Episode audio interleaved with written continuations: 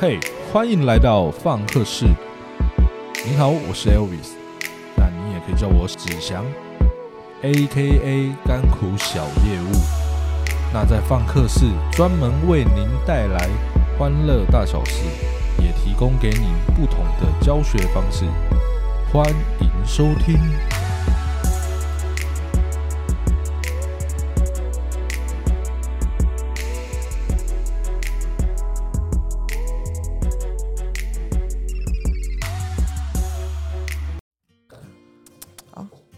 嗨，大家好，欢迎回到我的频道。那上一集延上一集，我们邀请到小米老师来跟我们分享他如何用公司化经营的方式来去做班级经营。那有一个很大的前提啊，你在做这些不一样的教学活动的时候，嗯非常需要得到家长的支持。是那这个问题也是所有老师想要去理解，每个老师有不同的做法，如何来去让家长支持你做你想要做的事情。那小米老师想要做的这件事情呢、我觉得是蛮多家长需要说服很多家长，因为有些家长会觉得说啊不伦不类啊，真的，对，那乱七八糟。啊，你不好好的教课，啊，你在搞这个什么东西？或者是为什么一直在玩？对，为什么要一直一直玩，然后还教这些，还有赌博？对我，所以我上一集才就说啊，这是一个双面刃。那嗯我自己就属于有时易易保守、易易开放的状况嘛。那嗯我也代表算是一个家长的那种想想法跟问法。是对，那我们今天就要来跟小米老师请教一下，如何收服这些家长。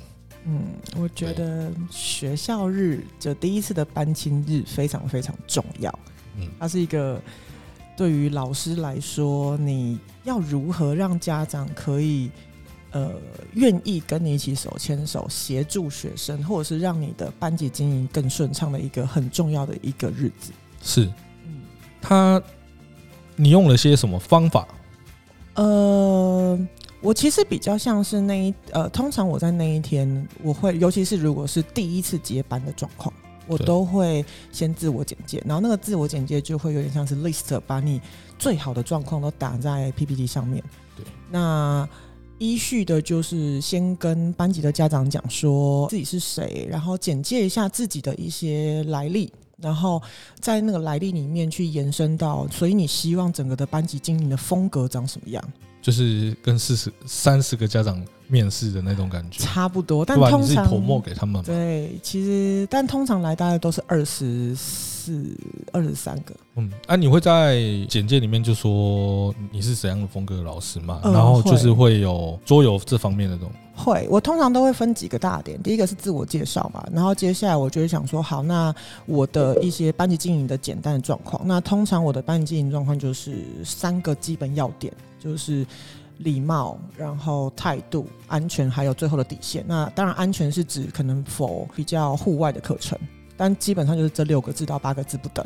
那接下来会再延伸一点点，然后会依序的在简介说，在这个学期里面，家长们可能会遇到一些小孩子新生上来的状况，会发生什么状况？那我们可以在每个科目上面怎么去做调整，以及就是刚刚提到，就是在科目的整个综合过程当中，我会引用一些，比如说游戏的部分。那在桌游的部分上，基本上我会直接让家长们直接试玩一些我们可以在 PPT 上面就操作的，或者是哦你会直接带桌游？对，那有什么不错的方式可以去带？我会通常你知道，擒贼要先擒王，对对对，所以在这个时间点上，因为我们的目标取向就会是我需要家长认同这件事情。是那通常我选择的游戏一定就跟很明确的教育性会有关系，或者是说，它即便是一个坊间，它就是以玩为初初衷的一个游戏，但是你可以很立刻的连接到说，哦，这个跟教育有关。例如说，呃，有一个叫知识线，子祥应该是不陌生。对，对，哎，知识我也曾经跟你 请教过这个东西，对，那再来还有就是，但他在班庆会执行上比较有点困难吧？呃，就做成 PPT，然后用动画去跑，然后让他去感受。哦，对对，或者是些一些国产游戏，比如说有一个呃 Monster Cube，那它也是一个就是做四则运算的，嗯，数字四则运算，然后国小、国中都可以用。那还有就是我上次有讲过的黑白哲学，对我刚刚想说，怎么还没讲到这个呢？当然要压一些不同的，因为其实蛮多游戏可以使用啦。其实就是看老师们自己想要带什么。那也透过这些游戏，让一来是家长可以直接操作，他就哦，原来玩游戏不是我想象真的只有玩游戏。那虽然他就是可能短短的五分钟、十分钟，但是家长们自己有感觉，他们也会比较放心，因为也许家长们可可能在呃会拒绝或者是担心的情况下，往往都是来自于他们可能也不其实也不熟悉。所以我想说，既然都是第一次见面，那让家长把这些不熟悉的呃情绪先让他呃就是先抹掉，让他可以认识理解，那他也会更放心说哦，原来我的孩子是在这样子的班级上，让他会有一个所谓的范畴可以去抓，大概知道一下这个班可能老师想怎么做，那他也会先有认知，也是先下手为强，让 Hello 你的学生就在我手上了。哦，对对对对对。那你会当下带着他们来去做？其实会，因为有些其实可以看到几种状态。第一个是家长会大部分啦，会配合，会其实还蛮配合的。会有种我就不要玩，比较少那种还是学习意愿不高的家长。嗯，当然我们其实呃，我觉得这几年还有一个比较特别的地方是，这几年的孩子，你看孩子的状况，大概就知道家长的状况的那个明显度越来越高，因为很贴合嘛。对，以往还不至于，以往几年都还没那么明显。但现在就是，其实你也可以反看哦，原来家长大概是这样子的学习的状况跟接受新的东西的话，我们大概就可以自己先在心里盘算说，哎，也许可能这个孩子他可能在学习上也许会有这样，但他并不是一个标签，而是先让自己更清楚知道我接到的班级的学生可能会有什么样子的组成，也让自己在意外的状况上可以减少。那但大部分的家长都会很热衷，就是哎呦是挑战。哦，好像哎，这不一样。对对对对对，他们其实平常也很辛苦，也很忙，所以像你说玩桌游，他们也蛮少接触的啦。你也不能挑太难的吧？对，就是规则太难，就是都是很简单的。就是哎，可以简单叙述一下？哦，可以啊，可以。你有成功过的案例？嗯，比如说刚刚讲的时间线的动物片，它其实就是在讲竖线，然后认识动物。可是，在动物认识动物里面，我会用 PPT 里面，哎，比如说。先介绍某一只，比如说，通通常我会放一只公鸡，对，然后那只公鸡大概是两公斤重，平均两公斤，而且他们都是真的是大数据去平均过。对，那接下来就是翻开一张卡牌，好，比如说是一只乌鸦，所以这个时候大家要知道，大家就要去猜乌鸦比公鸡重还是比公鸡轻。那如果比公鸡重的话，我们就放在公鸡的右边。对比公鸡轻的话，就放在公鸡的左边。这跟我们公司的某一个桌游很像，其实就是其实是同一个的。对对对。对，然后然后它其实基本上就是一个一个竖线。从这边其实你可以教孩子什么叫竖线，然后大小，然后认识动物，然后慢慢你就会去看。那当它翻出来之后，它会有不同的，比如说比身长啦，比寿命，比它的重量。那看到结果之后，你就去看答案对不对。那在答案过程当中，你学生也可以学习。到哦，比如说呃度量衡的换算，哎，所以你玩玩完这一套之后，会去跟家长去做解释，说从这个游戏你想要带给小朋友他们得到些什么东西？其实是会的，因为其实有时候，其实通常玩像往年在呃班亲日的情况下，这个游戏我只需要花到三分钟就好。哦，对我只让他们 test 两题。通常你们班亲会都会多久？通常我都是。呃，家长们都会讲好讲满，待好待满，所以我们大概就是两个小时。哦，对，但我曾经有过家长，就是非常的想要跟你聊天，所以从七点到九点聊完之后，九点还加码到十二点啊，就是在学校外面，那你也不好意思走，你们也是蛮 辛苦的啦。就因为其实他们这样的状况总比都没有好。其实。代表他们是关心，嗯，关心小孩子在学校的学习状况嘛？是的，而且我相信家长们其实也不陌生，老师也不陌生，就是往往我们希望他可以来的家长都不会出现。哦，我懂，我我大概了解那个状况。那经过这一套之后，家长就会算很相信。嗯，我觉得与其说相信，不如说更愿意接受，因为他们不一定。可能前一个，因为他们是低年级升上来的话，其实低年级老师会更注重他们的基本，所以他们其实孩子们跟家长会遇到第一个就是做一个大变动的转换。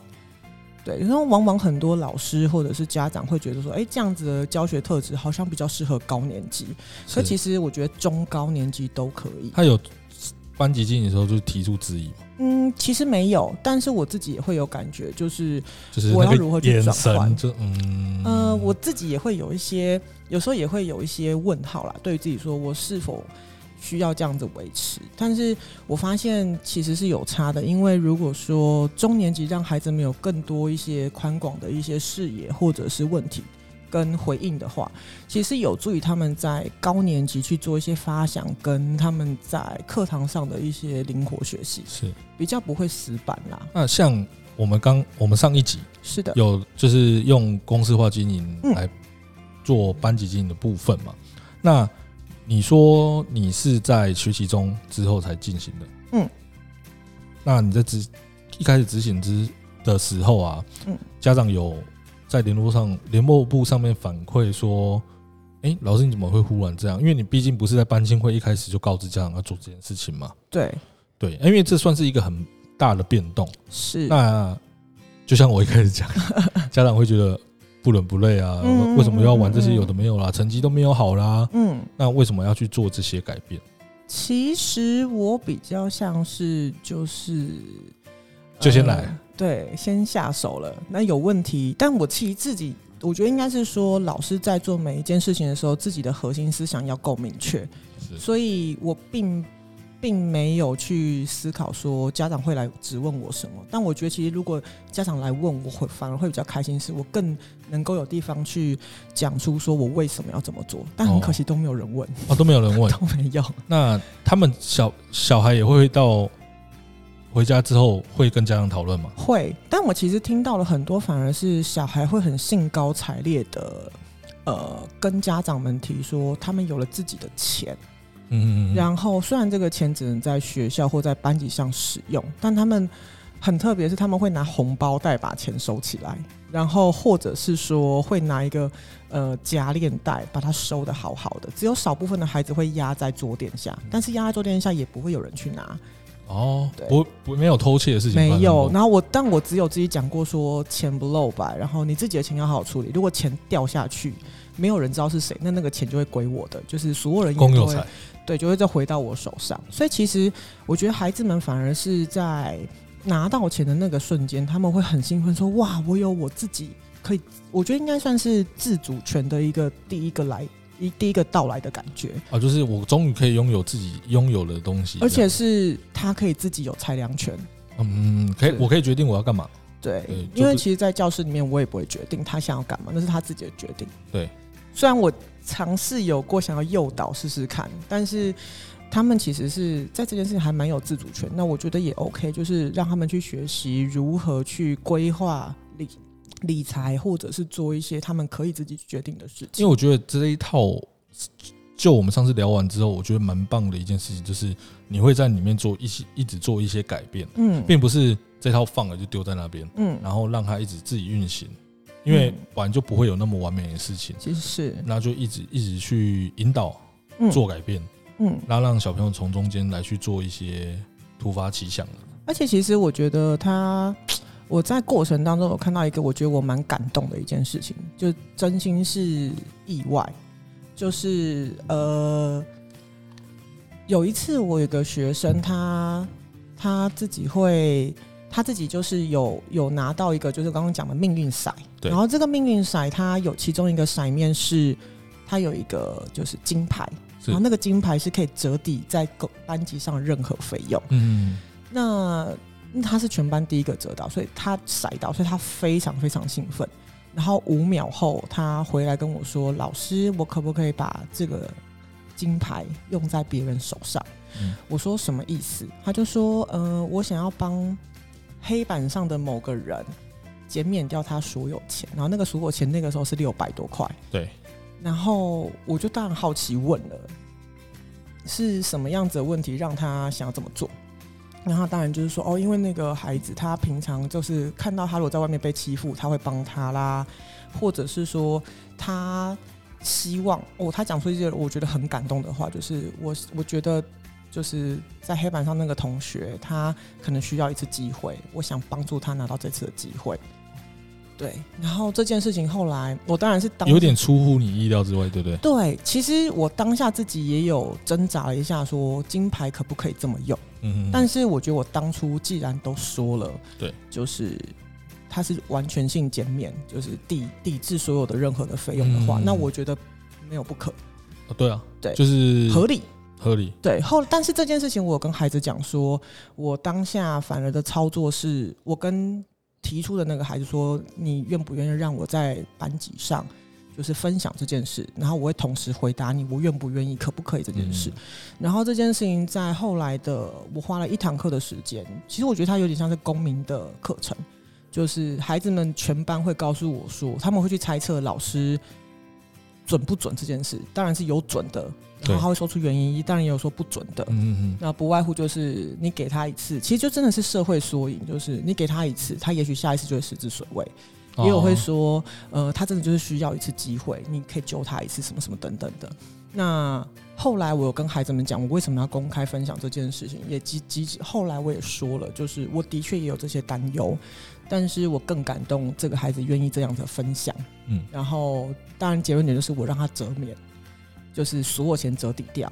然后被折抵的那个孩子其实也很讶异，因为我后来有我之前就有问过，那并不是他去怂恿那个抽到的孩子，嗯对，所以他也的确重新了一次。那后来他有有有好了一段时间啦，对，因为今天从负六百多块钱到到零开始，那我也跟孩子们讲说，其实未来我们有可能任何人长大之后是需要被帮忙，或者是你可以面对到你现在只是你决定你要不要帮忙这个人，那你要自己去思考说你应该怎么做。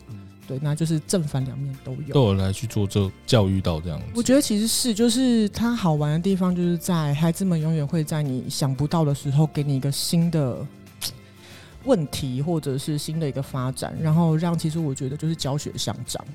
不过其实我觉得你运气真的蛮不错的，嗯就是第一次做，我称之它为实验教学好了。是，今天我们的主题就班级经营嘛，不免俗的，我也在网络上收集了一些题目，嗯来做一些快问快答的大问摘，好大的，大概七题左右。好的，那你就直觉性的回答我，然，后你想要多一些补充也都没关系。可以。那像第一题，你觉得班级经营包括哪些工作？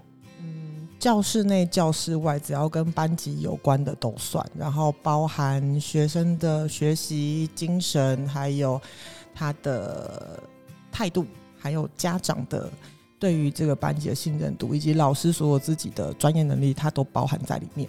就全部啊简单来说就是全部。是啊，是啊就，是其实这也是老师最重要的一一个工作了。但是它是无形的，所以很多时候往往会被忽略掉。你觉得嗯课本上的知识嗯跟我们刚刚提到的这些东西，嗯，哪一个比较重要？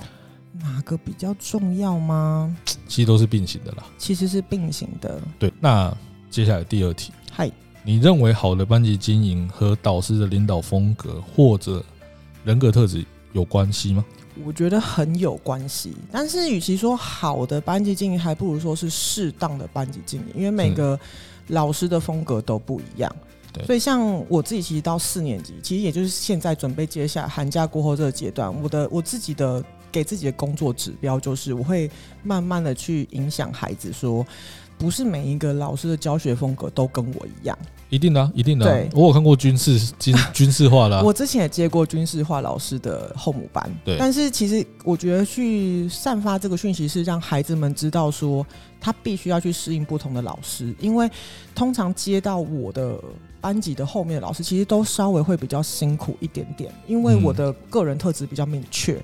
哦，他们可能会觉得说，哎，怎么为什么以前可以那样，为什么现在不行？对，或者是说，孩子们可能会从一个，比如说比较大的宽广的范畴，变成被缩小，嗯，或者是完全没有范畴，是这个都是有可能的。所以我觉得到这个时间点，通常我在私下就会跟孩子们去学习，说让他们知道说，哎，我应该怎么样去让自己的自制力更好。嗯所以我觉得在公司制度的情况下，也是教孩子们怎么去把自制力这件事情，呃，就是具现化，让他知道什么叫做自制力，他可以做到哪一些事情。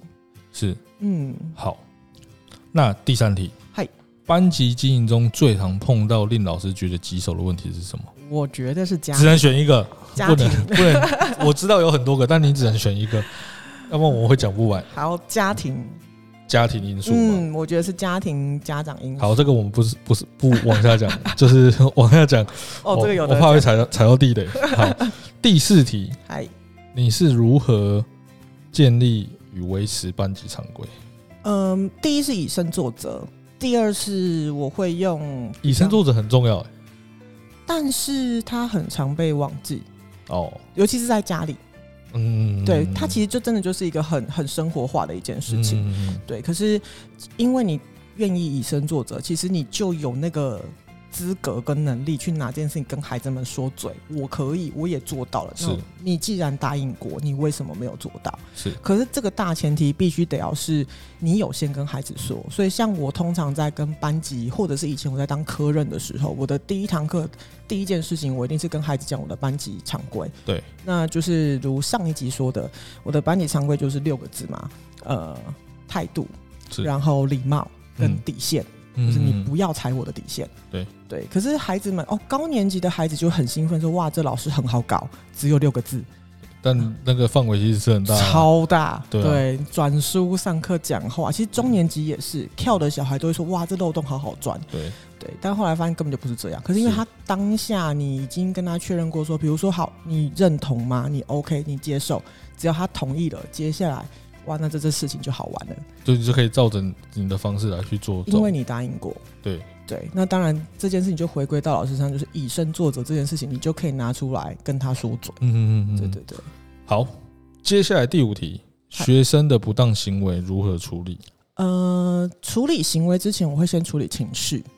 嗯因为有一些状况其实是当下我们不一定看得到。对。然后在处理完情绪之后，其实往往你就会发现他的行为来自于什么地方。那如果情绪处理完还是有行为问题，那我们就会就会开始处理行为问题上。那当然，我通常都会是让他能够心服口服。是对我只能这样比较讲大范畴啦，虽然有点就是照本宣科，可是我觉得它因为可以泛用在很多很多事情上。那通常情绪处理完，有的时候孩子们他真的只是当下情绪或是好玩，让他理解之后，其实他慢慢的就会多收敛。嗯对好，快问快答嘛。对，第六题，如何实施有效教学，使学生乐于上学？哎、这题我白问，为什么？因为就是我们上一集的内容嘛。但是我觉得，除了可以在大家欢迎回去再听听上一集以外，就是另外就是我觉得不要让孩子抓得到老师的出牌方式，就是不按牌理出牌。通常孩子们对于每一天来上课也会充满期待，像。应该到这一届也是，就是我的每一届孩子都会说，他们不怕老师生气，他们最怕老师对着他们微笑。嗯哦，对因为完全不知道你想在想什么，对，只因为就要生气就躲你就好了。对对对，或者他们已经习惯生气，因为每个老师都用骂的。嗯可是当他们看到一个跟他们每天要相处八小时的老师，然后突然看他们微笑长达三秒，他就觉得啊，心生不妙。对对会笑得你发寒，对对对对对，没有啦，啦。这是我开玩笑的。但其实是我的孩子都会说，不要惹我们老师生气，等他笑你就知道，很可怕。好，那接下来第七题，嗯，如何与家长建立良好的亲子关系？哎、麻烦往前拉，拉到节目的一开头，十分钟、呃，差不多。十分钟前，这是我们这一集在聊的所有的，嗯这是这一到七题啊，其实是我从网络上某一篇论文，就是老师也是老师的论文，然后他的论文题目就是，当然我们有去无存精的几题，我们觉得我们比较适合在频道上面浅显的表达的七题。嗯，那第七题，如何与家长建立良好的关系，就是我们这一整集一直在讨论的。嗯，它只是一个粗略的建立关系的部分，因为其实学习中是要建立的关系还有更多。对，对对对，但我觉得其实可以多说一句是，不要吝啬跟家长沟通。但我们这边讲的都是在合理正常 范围的情况下，对，就是呃，我知道有一些老师他的呃个性可能是不太喜欢或者是不擅长跟家长沟通。其实，但我觉得老师的气质，呃，应该说气息跟气场，其实也是会影响到家长对于整个班级的呃感受度。嗯哼当你的气场能够让家长安心的时候，其实家长通常都不会过问什么。嗯当然，可能也许会说啊，因为我身高比较高，但其实我觉得，呃，当你在跟也老师讲透露出蛮多讯息，让人家可以 Google 到。没关系，我就一六八一六八。其实我觉得，其实气场够高，或者是说你你对自己的专业更能够去有把握，我觉得家长其实是会愿意信任的。哦，嗯嗯，嗯好，哦，谢谢小米老师的快问快答。那我们今天差不多就到这个地方。各位听众，假如有任何的问题想要问的话，都可以私讯我们的粉丝专业，我会整理一些问题，再来去问小米老师。那看他有没有空，再帮我做一些解答，我再 PO 到粉丝专业上面去。好的，那我们今天就谢谢小米老师喽，谢谢大家，谢谢大家，谢谢子霞，谢谢，嗯拜拜拜